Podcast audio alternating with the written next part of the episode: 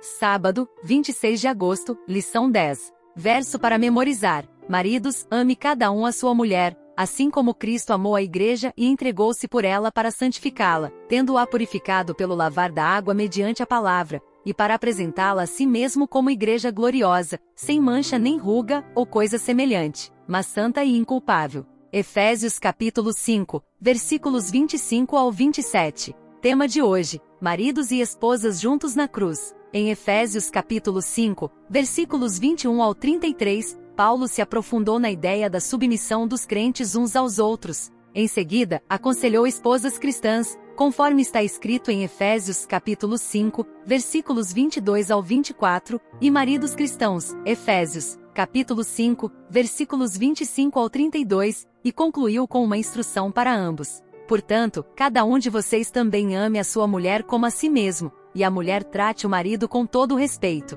Efésios capítulo 5, versículo 33. Nessa orientação, os estudantes da Bíblia da atualidade podem ouvir o Cristo ressuscitado falar dos nossos relacionamentos. Estaremos prontos a ouvi-lo quando entendermos Efésios, capítulo 5, versículos 21 ao 33 e capítulo 6, versículos 1 ao 9 como a maneira de Paulo aplicar o grande tema da carta, unidade, mas, nesse caso, na família cristã. Embora tenha feito uma crítica severa às estruturas sociais imperfeitas da velha natureza, ele também celebrou a criação de uma nova humanidade na humanidade mais ampla, que possui estruturas sociais defeituosas. De dentro dessas estruturas, os crentes demonstram que um novo poder, o Espírito Santo, e uma nova ética padronizada em Cristo foram desencadeados, os quais apontam para o cumprimento final do plano divino para seu povo e para o mundo. O próximo tema da lição será conselho para esposas cristãs. Reserve um tempinho e ouça. Deus te abençoe. Até lá!